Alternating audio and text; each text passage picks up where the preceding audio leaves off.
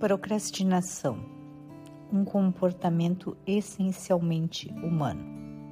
O adiamento. Cena 1. Helena planeja uma viagem para a Europa há dois anos, isso antes da pandemia. Pergunto a ela por que a viagem ainda não aconteceu. Ela responde depois de alguns rodeios. É uma sensação triste depois que as coisas acabam como nas festas de aniversário, sabe? Em que os preparativos e a expectativa acabam sendo mais excitantes que a festa em si. Em parte, porque a festa nunca é como imaginamos, e em parte, porque quando termina, parece que algo morreu, por melhor que tenha sido.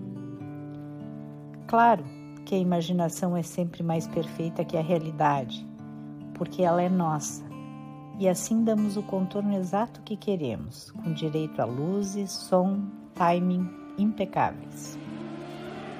Mas, para além disso, essa associação de Helena pode ser um belo exemplo do que Lacan dizia. O desejo tem que ser compreendido como um verbo intransitivo, ou seja, o que gostamos mesmo é de desejar porque desejar implica a falta de algo que ainda não aconteceu.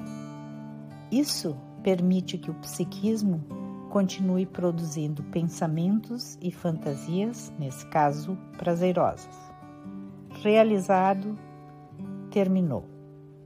É sempre um pequeno luto, como um bom livro que termina. Lembra também a pequena morte depois do sexo. Então, Nessa fala de Helena, a procrastinação pode ser entendida como a manutenção de um prazer e a evitação de um desprazer. Por quê? Acabou e agora? Na próxima semana, a exposição em causa.